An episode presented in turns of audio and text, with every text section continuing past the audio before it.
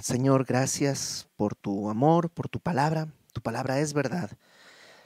Anhelamos poder abrazarla y sembrarla en nuestro corazón y que haya mucho fruto y ponerla por obra y que sea para tu gloria.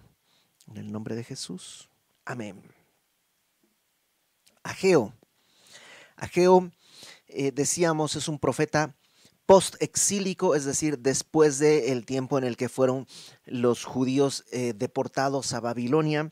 Babilonia conquista Jerusalén y por 70 años el pueblo está en Jerusalén y al cabo de estos 70 años hay un cambio em, geopolítico, eh, eh, hay un nuevo imperio gobernante, el imperio persa conquista todo lo que era Babilonia y ahora estamos bajo el dominio persa y el rey persa, una de las cosas primeras que hace es sacar un edicto en el cual todo judío puede em, volver a Jerusalén a reconstruir el templo y y parten, pero no parten muchos, a pesar de que habría varios millones de judíos en Babilonia, regresan alrededor de 50 mil personas, no más, eh, bajo el liderazgo de Zorobabel. Esto está narrado en el libro de Esdras, así que eh, puedes repasar ese, ese, libro. Comienzan la, la edificación del templo algunos ven esto en el 536 a.C. Acuérdate, las fechas son solamente aproximadas. Pero hay un problema, se suscita una, una oposición y la obra queda detenida como por 15, 16 años. Al cabo de esos 15, 16 años, eh, Dios levanta a dos profetas, Ageo y Zacarías, que estudiaremos la próxima semana, comenzaremos a estudiar la próxima semana, para avivar al pueblo a la obra. Y vimos hace dos semanas como hay un primer mensaje de Ageo que le dice al pueblo, o sea, tú dices, porque se habían acostumbrado, o sea, tú dices, no es tiempo de edificar la casa de Dios, pero es tiempo de edificar mi casa. Y vivían en casas artesonadas y vivían en una gran comodidad, pero no había cuidado de la casa de Dios. Y, es muy sencillo, les dice, vayan al monte, agarren madera, corten y, pónganse las manos a la obra. Y, les dice, yo estoy contigo. Y, Zorobabel y Josué o Jesúa, que es el sumo sacerdote, son los primeros en responder. Ese fue el primer mensaje, como una especie de exhortación. a pon tus prioridades en orden. El segundo mensaje que vimos la semana pasada tiene que ver con ánimo y viene unos 50 días después del primero y es que pues están trabajando y hay muchas interrupciones, hay fiestas, hay shabbats, hay cosas y parece que no avanza. Y, no solo eso, sino que en verdad eh, la obra parece que va a ser muy pequeña, muy austera, pero Dios les dice, la gloria de esta casa va a ser mayor que la primera. Y un llamado a decirles, sigue, ánimo, sigue, vamos adelante. Dios está haciendo una obra. Ahora vamos a ver el tercer mensaje en el versículo 10. Y dice, versículo 10 del capítulo 2, a los 24 días del noveno mes, en el segundo año de Darío, vino palabra de Jehová por medio del profeta Ageo, diciendo, ok, esto es en el noveno mes. Si te fijas en el capítulo 2, versículo 1, dice que esto sucede en el séptimo mes. Entonces, el, mensaje anterior vino en el séptimo mes y ahora en el noveno mes, y es muy específico, noveno mes, segundo año de Darío. De hecho, versiones como la NTV, NTV, NTVI, NTV, la NTV traduce esta frase como el 18 de diciembre, o sea, le, le da una fecha súper exacta. Porque está así de claro, el 25 días del noveno mes, en el segundo año de Darío, vino palabra de Jehová por medio del profeta Ageo diciendo, y, esta fecha va a ser importante, no por la fecha, sino por la importancia que se le da al dato en, en un ratito. Y aquí viene una nueva exhortación. La anterior fue de ánimo, ahora vamos a ver qué dice. Versículo 11. Así ha dicho Jehová de los ejércitos. Pregunta ahora a los sacerdotes acerca de la ley diciendo, si alguno llevare carne santificada en la falda de su ropa, y con el vuelo de ella, de, la ropa, tocare pan o vianda o vino o aceite o cualquier otra comida, será santificada, Y respondieron los sacerdotes y dijeron, no. Entonces, la, premisa es esta. Tú estás llevando una carne santificada, es decir, llevaste un, borrego, un, cordero, algo así al templo, presentaste tu sacrificio y aparte de esa carne te la dieron para que tú te la comas. Pero es una carne que ha estado en el altar de Dios, por tanto es una carne especial, es una carne santificada. Entonces tú le estás llevando esa carne. Entonces la carne está en contacto con tu ropa y tú vas caminando y tu ropa, no tu manto, toca así un poco de, dice ahí, de pan, vianda, vino o aceite. Llegas a tu casa y tu ropa toca una botella de vino, toca, toca algo. Eso que tocó, ¿va a ser santificado? digamos como que la, santidad de la carne pasa a tu ropa y de tu ropa pasa a, ese, a, esa botella de aceite, lo que sea. ¿Eso va a ser santificado? Y los sacerdotes dijeron, no, porque digamos que lo santo no se pega, no se contagia. Verso 13. Y dijo a Geo, si un inmundo a causa de cuerpo muerto tocare alguna de estas cosas, vianda, vino, aceite. ¿Será inmunda? Y respondieron los sacerdotes y dijeron, inmunda será. Ahora, este es el otro ejemplo. ¿Qué tal que en vez de una carne santificada del altar, tú fuiste y tocaste a un muerto? ¿no? Estabas con alguien y tuvo un accidente y lo agarraste y murió en tus brazos y pues ya tocaste a un muerto. La, la, la ley decía que eras ritualmente impuro. No, que Dios te deseche o algo así, pero estabas ritualmente impuro por un tiempo y había que hacer un sacrificio y una serie de cosas de limpieza para poder purificarte.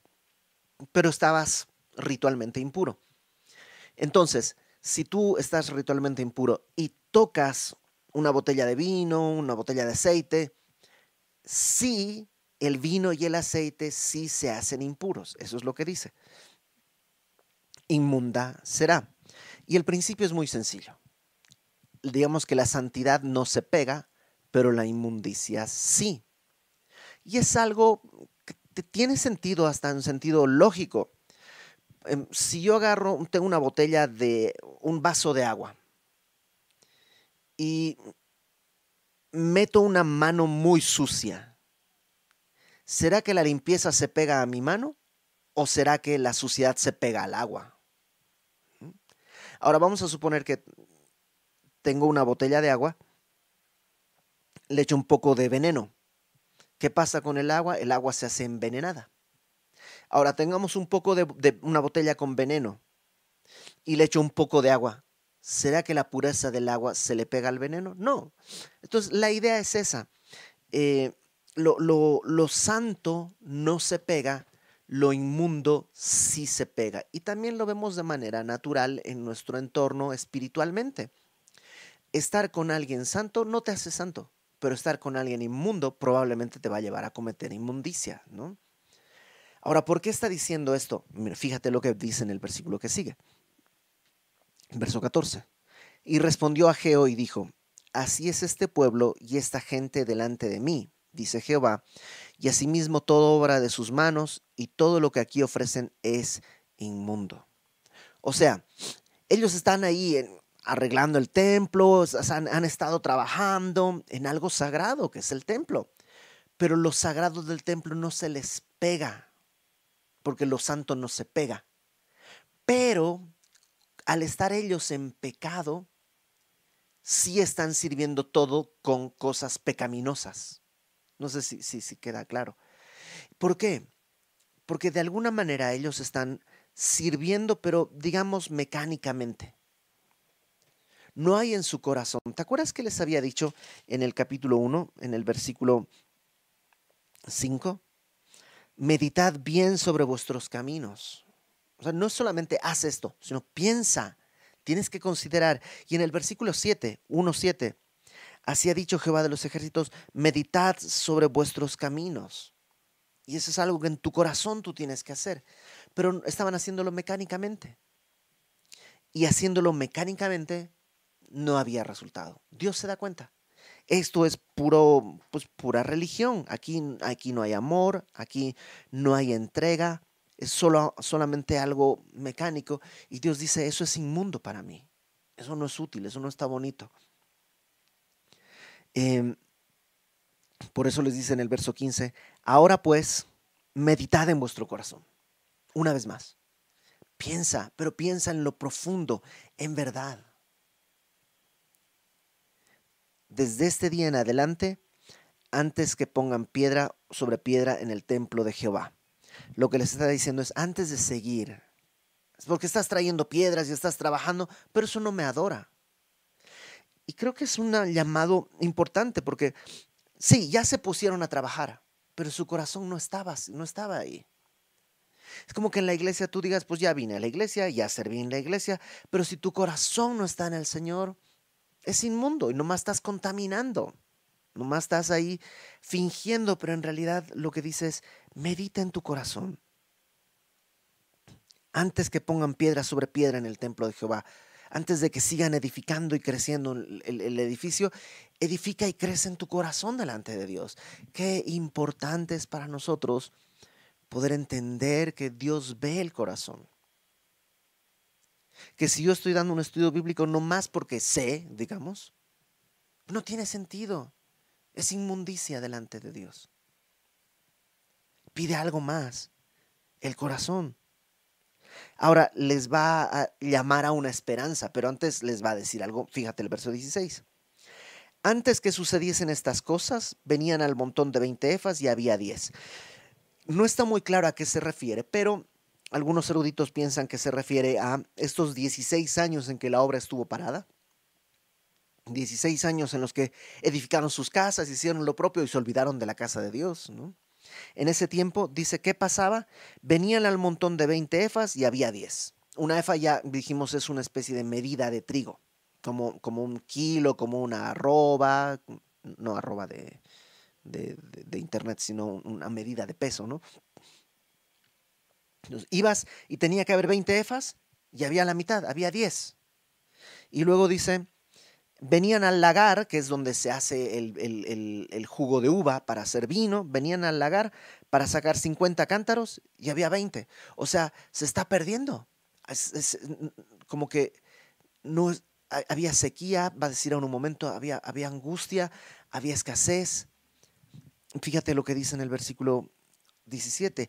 Os herí con viento solano. El viento solano era un viento cálido, muy em, perjudicial para la, para la, cosecha, para la gente, no puede salir a la, a la calle, no puede salir al campo, porque es un viento muy caliente. ¿Te acuerdas de Jonás? que de pronto viene un viento solano y hasta se marea de tanto calor que hace, y es un fenómeno que sucede en las costas del Mediterráneo.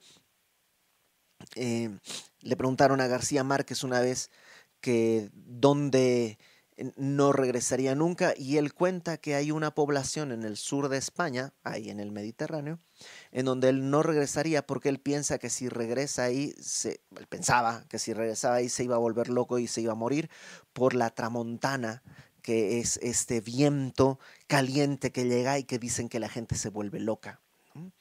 Y no sé si García Márquez le llama la tramontana, ¿eh? porque mi papá también estuvo en, esa zona y mi papá también contaba esta historia del viento y cómo tienen que maderar las ventanas para que no entre porque es muy complicado. Entonces, la idea es eso, es un viento muy caliente y dice Dios, yo lo traje, yo herí con viento solano, con tizoncillo, esto es con sequía, con granizo. O sea, imagínate, viento solano, sequía, granizo. Las cosechas, pues por supuesto, están deshechas. Eh, en toda obra de vuestras manos, mas no os convertisteis a mí, dice Jehová. Yo hice todo esto para que regresen conmigo, pero no han vuelto. Y ahora que ya se levantó Ageo y en este momento ya se levantó Zacarías, lo que vamos a estudiar la próxima semana, y han vuelto a trabajar, pero no en su corazón. Y Dios dice, me doy cuenta, vuelve, pero vuelve con tu corazón versículo 18. Em, Meditad pues en vuestro corazón desde este día en adelante, desde el día 24 del noveno mes, o sea, el, día en el que está hablando, ¿no? Ese 18 de, de diciembre que dice la NTV. Desde el día de hoy medita en tu corazón desde el día en que se echó el cimiento del templo a Jehová, meditad en vuestro corazón. Es como piensa, piensa, escucha, piensa, recibe, óyeme. Y fíjate el 19. ¿No está aún la simiente en el granero? Es decir, todavía no has sembrado, porque pues no hay con qué. O ha habido sequía, no hay con qué. Ni la vid, ni la higuera, ni el granado, ni el árbol de olivo ha florecido todavía. Ajá, no, no solo no hay, sino no hay, no hay para cuándo. Mas desde este día os bendeciré. Y la frase desde este día, por eso es tan importante la fecha. Desde este día yo los voy a bendecir, pero vuelve con tu corazón conmigo. Y no sé, todos tenemos áreas de nuestra vida con que luchamos en entregarle al Señor, que hacemos las cosas, pero a lo mejor las hacemos mecánicamente, a lo mejor las hacemos un poquito, pues de costumbre, porque se ve bien, por, alguna otra razón. Pero qué tal que desde este día, hoy es 3 de, 3 de mayo, desde este día tu corazón esté con el Señor. Y que marques en tu calendario hoy. ¿Será que en unos días empezarás a ver la bendición, pero no hay ni granero ni semilla. Ajá, no, no hay. Pues yo no necesito granero ni semilla para bendecir, dice Dios. Solo necesito corazón. Entonces, sí habían empezado a trabajar, pero Dios no quiere que trabajen. Dios quiere que le amen. El trabajo sin amor es esclavitud. Entonces, ese es el, el tercer mensaje. Este mensaje de de ánimo, de exhortación, pero también de esperanza. Hoy, a partir de hoy, los voy a bendecir. Ahora, verso 20, viene un nuevo mensaje, pero este es un mensaje casi privado, es para Zorobabel. Es el mismo día. Vino por segunda vez palabra de Jehová a Ageo el, a los 24 días del mismo mes, diciendo, es el mismo día, Haz de cuenta que en la mañana fue el mensaje al pueblo y ahora este es en la tarde solo para Zorobabel. Habla a Zorobabel, gobernador de Judá, diciendo, yo haré temblar los cielos y la tierra. La idea de temblar los cielos y la tierra es como sacudir toda la creación. Y efectivamente puede estar hablando de que Dios va a trastornar el gobierno de Persia, porque van a venir los griegos, y luego los griegos, porque van a venir los romanos, y luego los romanos van a... O sea, Puede que sea referencia a eso, puede que esté haciendo referencia al final de los tiempos cuando Dios va a sacudir todo. Dice Pedro, los elementos ardiendo van a pasar antes de que el Señor establezca un nuevo mundo, una, una nueva Jerusalén, nuevos cielos, nueva tierra. Entonces puede estar hablando de algo así muy cercano, como la caída de Persia ante Grecia o algo lejano, porque dice, haré temblar los cielos y la tierra y trastornaré el trono de los reinos. No dice los tronos de los reinos, sino el trono de los reinos. Es como que todos los reinos Dios va a trastornar, los va a destruir. Destruiré la fuerza de los reinos de las naciones, trastornaré los carros y los que en ellos suben, y vendrán abajo los caballos y sus jinetes, cada cual por la espada de su hermano. Hay un momento en que Dios está diciendo, voy a, yo voy a gobernar, voy a destruir toda oposición y voy a gobernar.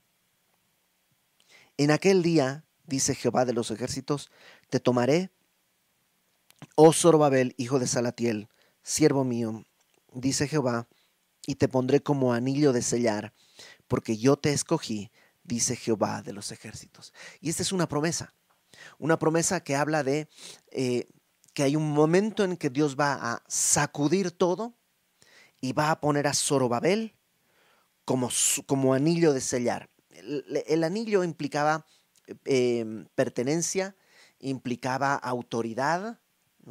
El, rey tenía su anillo y con eso podía decretar una ley, pero también podía dárselo a alguien de tal manera que ese alguien tuviera la autoridad del rey. Con el anillo tenía la autoridad del rey para hacer un edicto y lo sellaba. Entonces, es lo que está diciendo es eso, Zorobabel va a ser como mi autoridad y es mío. Ahora, ¿por qué es Zorobabel?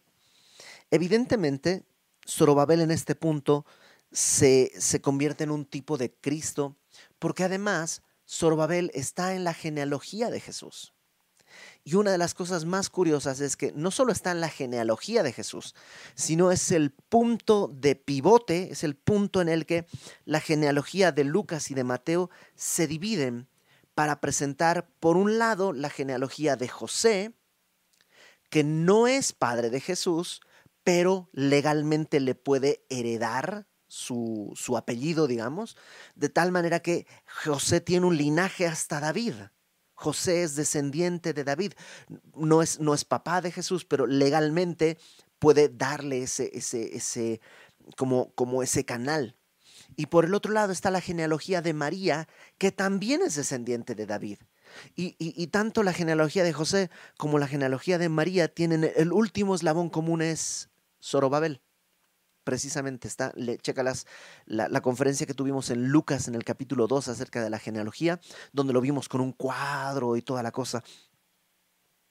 Lo que está diciendo es, yo voy a venir a reinar, voy a trastornar todo a través de Zorobabel, que en este caso evidentemente no es Zorobabel, sino habla del Señor Jesús, que va a ser mi autoridad, ¿no? va a ser mi anillo de señal, va a ser mío propio, va a ser de mí, y dice, porque yo te escogí, dice Jehová de los ejércitos. O sea, todo esto ¿por qué?